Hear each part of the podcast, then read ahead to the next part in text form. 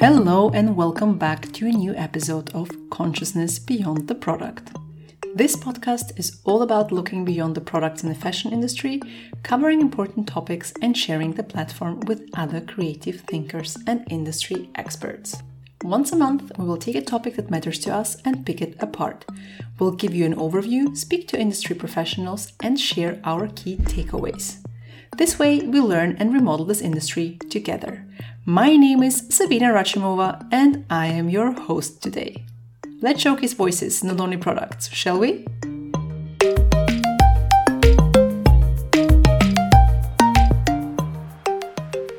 The topic of this episode is digital fashion.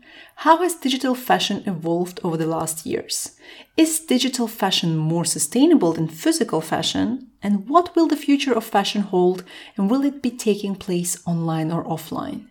And you know what? I also want to try and define that big term digital. What does it actually mean? For this episode, we were joined by Fernanda Bernardi, Ashwini Deshpande, and Leo Carlton. Let's get started. Okay, so how about some introductions in the beginning? And could you also please tell us what you do? Hi, Sabina. First of all, thank you for inviting me. Well, my name is Fernanda. I'm a 3D designer at Clo Virtual Fashion. And what I do today is that I support brands to implement Clo in their processes. But my background is in fashion design. I worked seven years for fashion brands in the most traditional ways, and an extra seven years as a fashion entrepreneur where I created my own brand. Hi, I'm Ashwini Deshpande. I'm a digital fashion designer and a graduate of London College of Fashion. Uh, I grew up in India and I moved to London for university, which is where I'm currently based. I'm currently a fashion design contractor at Meta, which is previously known as Facebook. Uh, before Meta, I was director of 3D production at the digital only fashion brand Republiqe. Uh, hi, I'm Leo Carlton. Um, I am a digital artist and fashion accessories designer. Uh, I sculpt in virtual reality and I 3D print in plant based or biomaterials. That's me. Thanks so much for these lovely introductions. Uh, can you maybe tell us what area of digital fashion you are focused on? Fernanda, what do you do exactly and how did you end up in digital fashion? So I remember one day I was sitting in my atelier and I had in front of me two racks full of samples, full of unfinished garments that had costed money, materials, and time. And I was about to launch um, I was about to start the production of my collection, and then it was missing just some samples to kick off. And I received them at that day, and wow, I was so upset because they were completely wrong. And you know, when you are when you have your brand and you are a solo entrepreneur, each sample counts. Um, because it can delay um, the launch of your collection. At that moment, I was frustrated and I was like, you know, I had enough of working in this old way. And I felt that I needed to find a new way of working. So I decided to invest in education because I thought it was the only way that I could find uh, um, a, a, new uh, a new solution. Uh, so I went to London and I went to London College of Fashion to take my master's degree. That that's where I met you, and there I got the first contact with Clo, and I was amazed to see how you could um, have a, a 3D prototype completely digital, and I decided then to become a Clo specialist, a 3D specialist. My focus is in 3D implementation so by helping users to learn and adopt 3D from end to end. That's my focus. I think that this area has evolved significantly. Uh, so first of all, it's so easy to edit avatars and customize it to the measurements that you need. Um, and then you have this huge possibility to create with some clicks and customize your garments in 3D and you can test different materials and you can see the drape right away. It's it's amazing. Like you can have uh, a simple dress in leather in um, denim, in silk, in all those different fabrics. And not to mention that once your garment is ready, what you can do is that you can play as a photographer, as if you were in a studio, and then you can create your renders. And it can be conceptual or they can be commercial. And also going further, what has evolved is that besides of um, creating those renders, you can export those 3D files and apply them for virtual reality, augmented reality, or games engines, which gives us a totally new business models. So that's how I think it evolved. Oh, that's amazing to hear. Ashwini, can you tell us what area of digital fashion you are focused on and how this particular area has evolved in the past years, especially after the digital shift that was triggered by the pandemic? Uh huh. Um, I think the area that I'm mostly focused on has kind of changed over the years. Um, while I was at London College of Fashion, for instance, I was exploring production mainly, so how digital fashion can help reduce fabric wastage um, and you know the impact it can have and has already had in many cases on physical garment designing and making.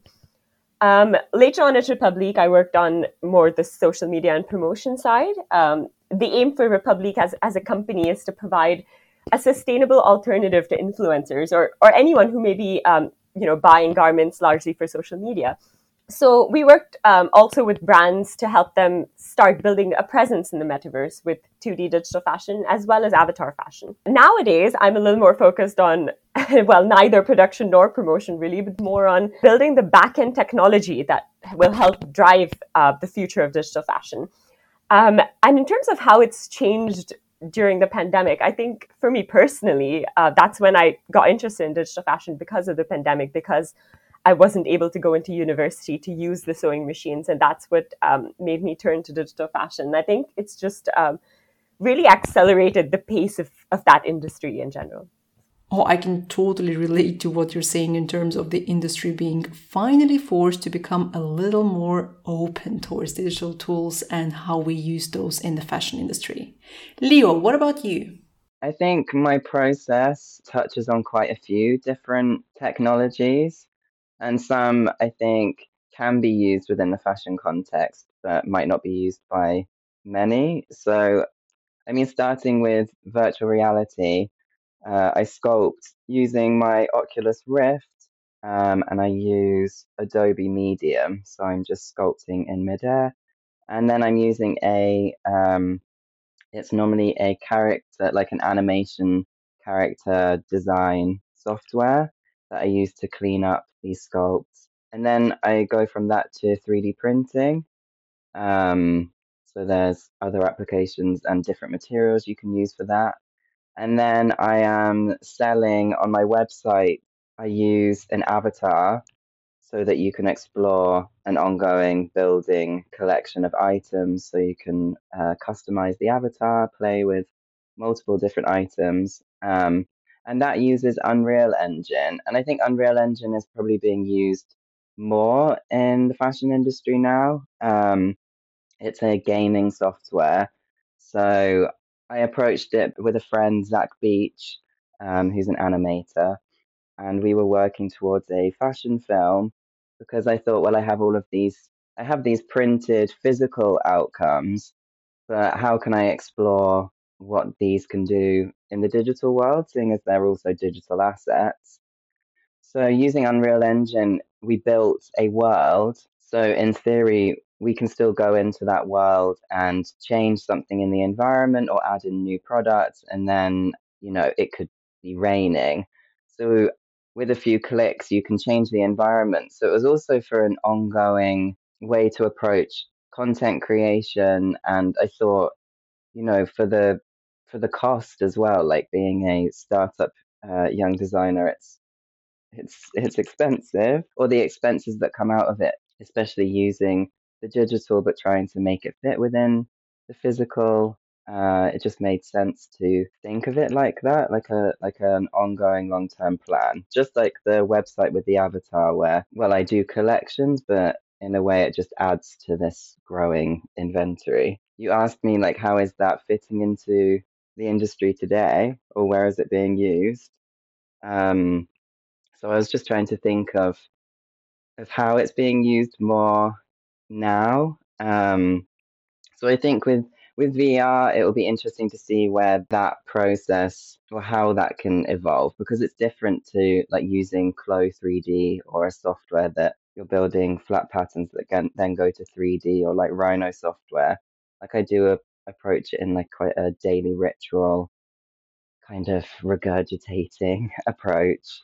3D printing, there are a a couple of brands that are using some prints within it, but I'm not seeing them so much exploring the newer materials that are available. Or I think with these newer technologies and with printers being more accessible with cost as well. Yeah, even in the last year, I'm now using some materials that weren't available to me a few years ago. First of all, thank you very much for elaborating and explaining how multi layered your work is. I have to say, I'm really intrigued by your work and what I've seen on your website. I also spent quite a lot of time there, I have to admit.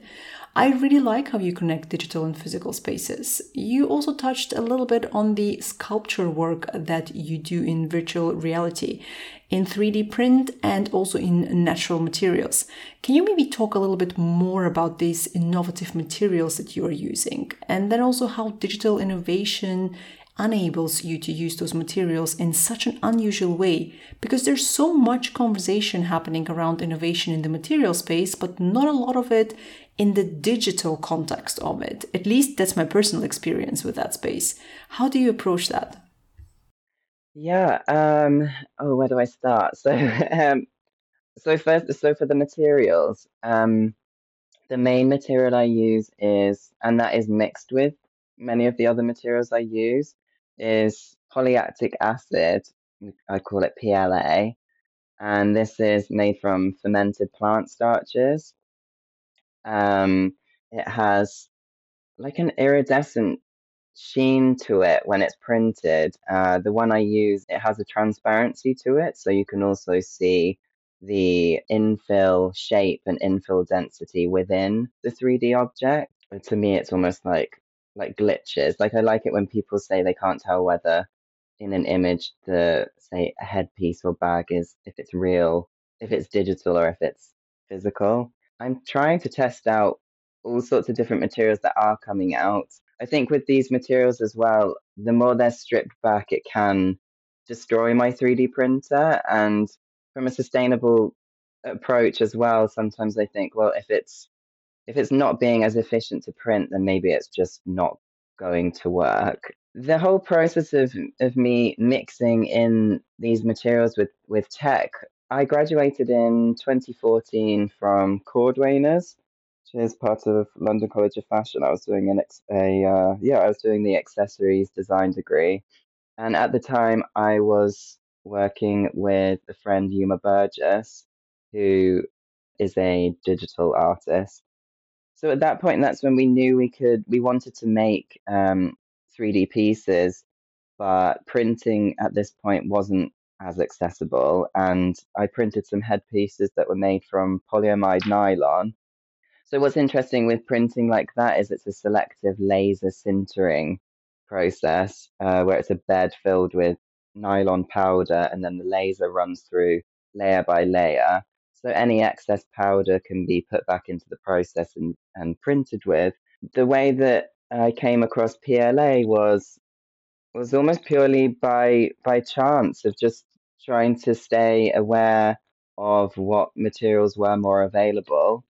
And I thought, well, this is this is amazing because I'd already, I'd always felt um, my background is is traditional millinery, and some of these materials and techniques are still plant based or animal based if it's um, say wool felt, but we use straws and all sorts. But we would often still use chemicals on top or lots of sprays and um, I had this guilt about well overconsumption and I think I really wanted to put this across in my work and it just took the time for everything to sort of come together in a circular way. That's fascinating. Fernanda, I'm really curious to hear more about the work you do. I'm sure the pandemic also massively influenced your field of expertise. Could you tell us more about the 3D software that you're working with and also how it actually changes and revolutionizes the designing and sampling process for designers? And in addition to that, what do you think are the current obstacles that 3D solutions are facing when convincing brands to switch to digital sampling and designing processes rather than sticking to the physical ones we all know? So, I think that the huge revolution that 3D softwares that Clo offers um, is the end-to-end solution because we can start from patterns to e-commerce and then also to um, VR and augmented realities. Um, so this end-to-end, I believe it's the first um, huge revolution. But going further, uh, we the, the great revolution also when we are designing is the accuracy because when we design on paper, uh, what we learn in university is that we have to respect the nine head rules that actually is not so realistic. So once you are designing on an avatar that you have um, defined the measurements, it's much more accurate. And you know, like as a fashion designer, I know that sometimes we focus too much on the front of the drawing uh, not so much on the back and in the side. Oh, sometimes we even forget to design the side of the garment, right? But this is when you're using 3D, this it's impossible to forget about the back and about the side because it's a whole one piece. So the accuracy here it's um, it's super important, and this makes um, this leverages also the communication with your team, with suppliers, um, because it's much easier, right, to see the garment in, in a 3D in the body, right, uh, instead of seeing it um, in a flat drawing. Um, another revolution also it's about creativity. So with some clicks, we can test different shapes, different materials, different trims. As a fashion designer, also I remember when designing and having to choose the zipper, um, I would need to go to YKK catalog and choose the puller. And on 3D, I have it right with one click. I can define which puller and test. I can test the size. I can define if it's going to be copper, if it's going to be black, you know, things that, you know, uh, it's much faster. Um, so, in regards to creativity as well, um, it helps a lot. And lastly, um, in regards to new business models, right? Because as I mentioned, you can use the renders on your e commerce. This enables you an on demand manufacturing. Why not? Because you can sell your garments before doing the production. And in this way, you avoid overproduction as well. In regards to the obstacles, what I see is that it's the mindset and culture change that we need uh, in order to implement 3D. You know, this is very important. And what does that mean? It means that we need time to learn. We need to learn a new software. And that means as well that we need to move out from our comfort zone. So I think these are the main obstacles that we face. Hmm, that's super interesting. I actually can't wait to see how this space continues to evolve. Ashwini, you already shared with us that you are a fashion designer at Meta. Can you tell us a little bit about it? What is it that you do? I think some might find it surprising that Meta has a fashion designer role. So, my role at Meta is mostly working with engineers and kind of consulting with engineers on the fashion side. So, yeah, I mean, as a digital fashion designer, I create digital garments. Um, my role at Meta is a little more technical than my previous roles, but yeah, it's been really interesting and it's just shown me the kind of diversity of roles that fashion designers can play. Oh, that's super interesting. And again, it shows how multi layered this topic is and how many opportunities the digital space has to offer. I'd like to talk about the touch points between digital fashion and sustainability. Fernanda, you mentioned all of the positive aspects, such as being faster, more efficient, save waste, and so on. Would you say digital fashion is automatically more sustainable than physical fashion? Or are we just not considering all parts of its impact, uh, for example, carbon footprint, to be able to answer this truthfully? Yeah, no, I think it's a great question. Yeah, first, first of all, we need always to remember that digital fashion is a buzzword. Uh, so it's very important to reply to this question to define exactly what I mean by digital fashion. So, in my point of view as a 3D designer, when I talk about digital fashion, is using a 3D software using Clo um, to create a garment. So it is indeed more sustainable because when we compare the process with Clo, it's completely digital. So I start my pattern uh, within the computer. I do all the alterations and, and changes that I want. I edit, I add new pattern pieces only with a few clicks. On the other hand, when we compare it to physical sample, if we would do the same process, you would need first to create a pattern or on paper or on a 2D CAD maybe, but you would need to print it. And then you would need to get the fabric and cut it. Do the sewing. You need to iron it. Sometimes shipping is involved if you work with different locations. So it is indeed like when you compare those two processes, uh, using 3D, it's much, um, you will waste much less and it's more sustainable. Um, now, what sometimes I feel that people mistake 3D with, it's the process that is done after. Because once your 3D is ready, you can render, you can create a photorealistic image, uh, and you can also upload it to VR and AR and you can upload it to the blockchain. You can transform those both um, files into nfts and then we're talking about a not so sustainable process but i believe this is a different topic when we are using 3d to create the garment it is more sustainable because we eliminate all those physical process but if you're then putting it on the blockchain it might not be as sustainable yeah, that's a very interesting way of looking at the impact. Thanks for sharing this. What are your thoughts on it, Ashwini? Is digital fashion automatically more sustainable than physical fashion, or are we just not considering all parts of its impact? Um, yeah, no, that's a really interesting question. Um, digital fashion is, in my opinion, I think, contrary to popular belief, not by default more sustainable than physical fashion. Obviously, if you look at a digital garment and a physical one, the production of the latter is likely to be much more resource heavy. But there's so much more that needs to be taken into account. Um, I mean, first of all, there are so many aspects to digital fashion, and uh, you know, within each of those aspects, there's so many different applications. In fact, this was kind of what my my undergraduate thesis was about. Um, the question: Can digital fashion help uh, reduce overproduction in the fashion industry by acting as an alternative to fast fashion? Um, and the conclusion was that it's it's too early to tell, and it could go either way. To be very honest, um, like on one hand, you could build a digital world where physical clothes get largely reduced to basics uh, compared to today, leaving digital fashion to be, you know, the main form of expression and individuality and extravagance.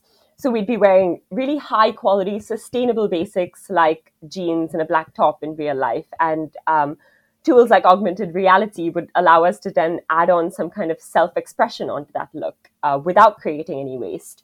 So your digital wardrobe could be infinite.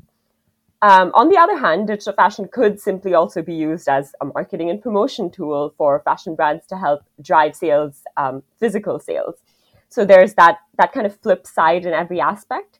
Um, like even if we look at the production angle, you know, digital tools can um, lead to kind of reduce lead times. Uh, this, in terms of application, can be used to enable more brands to produce clothing on order. So they don't have to have a large amount of stock just lying around. But equally, it could just be used to, to roll out new trends even more quickly and just create more stock and, and more waste more often. And then there's the whole issue of digital fashion ownership, which leads us to blockchain and its massive carbon footprint. Um, and there are just there are just so many aspects. And I think a large part of it kind of comes down to economics and which applications of digital fashion provide more revenue in the long term. I don't think anyone has the answers yet of how much good digital fashion will do compared to bad. We can only aim from early on to try to build digital fashion in the metaverse in general to be for the good rather than purely for the profit. Very beautifully said. I love that you touched upon so many layers. It's such a complex topic that just can't be explained easily. What are your thoughts on this, Leo? I don't think digital fashion is is the answer for sustainability. I think it's like when I've been showing certain people how to sculpt in VR, it's almost like if you were a painter, it's just another, it's a tool. Um, there are lots of painters, but you can see hundreds of paintings and they're all completely different. So, I mean, when you think of digital fashion, maybe I'm thinking more of like e commerce. So, there are all sorts of brands which I can name that we all know that are far more damaging. I think that there isn't enough accountability for for data use. I think we we were touching on these conversations more with um, NFTs and being aware of digital of um, data mining and how that works. I think it's quite easy for people to say that it is um, a sustainable option, and I I think that it it can be but you've also got to think of the outcome of where these digital assets will fit. Uh, so I'm also aware of a lot of greenwashing going on, but that's happening through the 3D printing world as well, with all of the materials that are available. Um, it's happening in every industry. It can be hard to find, yeah, like valid truth within a lot of it. I think it's it's it's quite a big question. Like I think I we have the opportunity to shape how sustainability and digital fashion can grow together without being just greenwashed or using specific buzzwords. But I guess collectively we have to combat this. Yeah, I couldn't agree more. It's definitely a big question, and I'm aware that there isn't a simple answer to it. And probably it's a bit provocative from my side as well to even ask that question on this podcast. But we are here to have a critical conversation. I also want to talk a bit about disappointments. Speaking of critical, what is a digital fashion trend that disappointed you the most in the past years? I really am very curious about your answers. I prefer saying that um, I see so many players doing great work when exploring 3D in multiple ways, right? Because it's a whole new territory that we are discovering.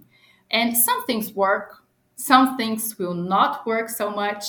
But I believe that it's so important to test and learn. Uh, you know, we, we are on that moment right now. It's a very rich moment to test uh, new ways and find um, new path for fashion. Uh, and I get disappointed actually when I see people criticizing digital fashion without experimenting with it, without um, seeing the whole picture and seeing, you know, how many new opportunities and how much potential we have. That's understandable. Ashwini, what was your biggest disappointment? I'm actually curious if it's going to be NFTs or not. oh my god, you nailed it there. um, so for me personally, I think um, it is the way that so many fashion brands have just mindlessly jumped onto the NFT bandwagon just to make a quick buck. Um, I mean, I personally don't think that making an NFT on its own can be deemed as innovation. So it's disappointing to see so many brands just mint an NFT and call it innovation without actually doing anything interesting using that or beyond that. Um, I mean, especially given their positions of power and influence, um, and also considering blockchain's carbon footprint as well. Like, I, I think that isn't something that should be taken lightly. So that definitely has been disappointing. I feel like I put words into your mouth, but it's also definitely the most disappointing one for me. What's yours, Leo? If we go down the NFT route, I think I just want to point out maybe the positives of going down the more negative side of NFTs that it has highlighted these things like data mining and making um, more of the general public or more people like us that are interested aware of these new uh, techniques. In terms of NFTs, like I chose to not approach any NFTs, even though I was advised by a lot of people. But I thought, well, if I'm using biomaterials and really trying to push a a process that is as transparent as possible and using these biomaterials, why would I go down that route? But I have been keeping tabs with it where, um, you know, Ethereum is the greener option of cryptocurrency. So I'd like to think that it can transform into something more sustainable and accessible. There are positives to it, but I think we're all still growing with it as well. So I guess as a trend, yeah, that is a trend that I'm still keeping my eyes on it. And I actually did agree to have a couple of products on a NFT project with SHOWstudio because I'm a contributor on there. So hopefully having conversations like this or I thought it would be better to be a part of this discourse and a part of this conversation so that I can learn from it as well. I love that answer. You're a little bit disappointed, but not fully disappointed, and there is still some hope. My very last question would be moving forward and trying to stay positive, what will the future of fashion hold, and will it be taking place online or offline? Yeah, that's a, a really good question. Well, I believe that as long as we wear clothes in real life, offline for sure will continue to exist, right? We need the physical clothes. Um, I believe that online, the, the 3D software, it's just a new tool and we shouldn't be afraid of it.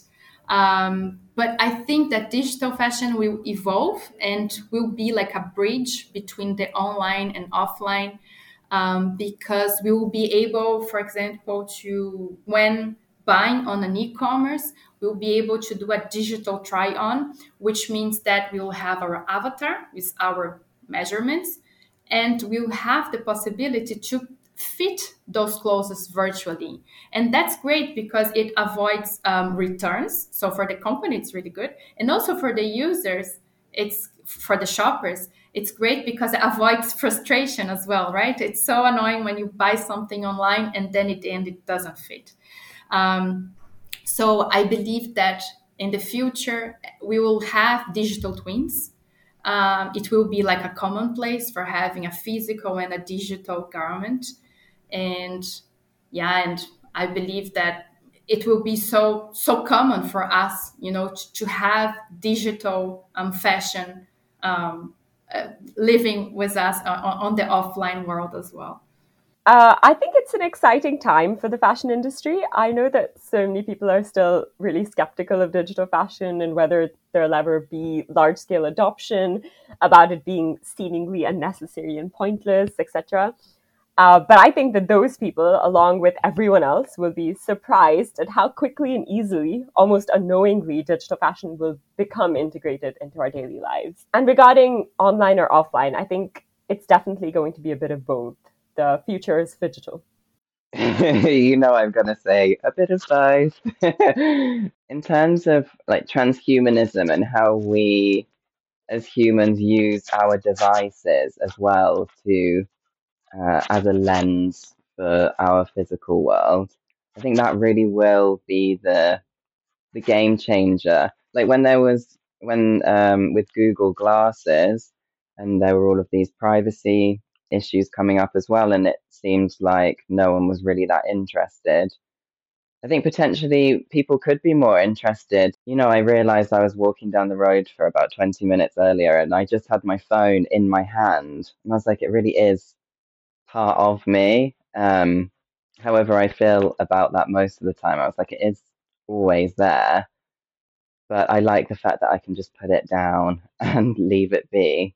My dad always says to me that just because like the CDs came out, it didn't mean that people suddenly forgot how to use like cassette tapes and vinyl records. So I don't think we'll just completely palm off the physical world, but I think with certain tools, and with the metaverse and it becoming more accessible, I can see well we will be in a digital world a lot more. So it's really down to the consumer, I think. That was fantastic. Thank you all so much for sharing your knowledge and expertise with us today. We really appreciate your time. So, what did we learn today about digital fashion? Digital fashion has evolved rapidly over the last few years. How we use these tools will become increasingly important in everyday fashion practices in order to strive for more innovation and sustainable solutions. Contrary to popular belief, digital fashion is not necessarily more sustainable than physical fashion. Obviously, the production differs a lot in terms of resources used and carbon footprint, but there's so much more that needs to be taken into account when it comes to digital fashion, such as the environmental impact of the blockchain. The future holds loads of exciting things and will allow us to create a more refined digital world, from advanced digital avatars to a more accessible metaverse. And of course, something we all need to consider is data protection and safety as well. Since we have a time restriction here in this podcast, we weren't even able to touch upon that topic too much, but this is also something we need to be considering and talking about when mentioning digital spaces in connection with fashion and, of course, in general. We hope you enjoyed the episode and look forward to hearing your feedback. You can find out more about our guests in the show notes, and to get in touch with us, head over to our Instagram, Sabina underscore com. That's S A B I N A underscore com. And my name is Sabina Rachimova, and as always, it was such a pleasure being your host today.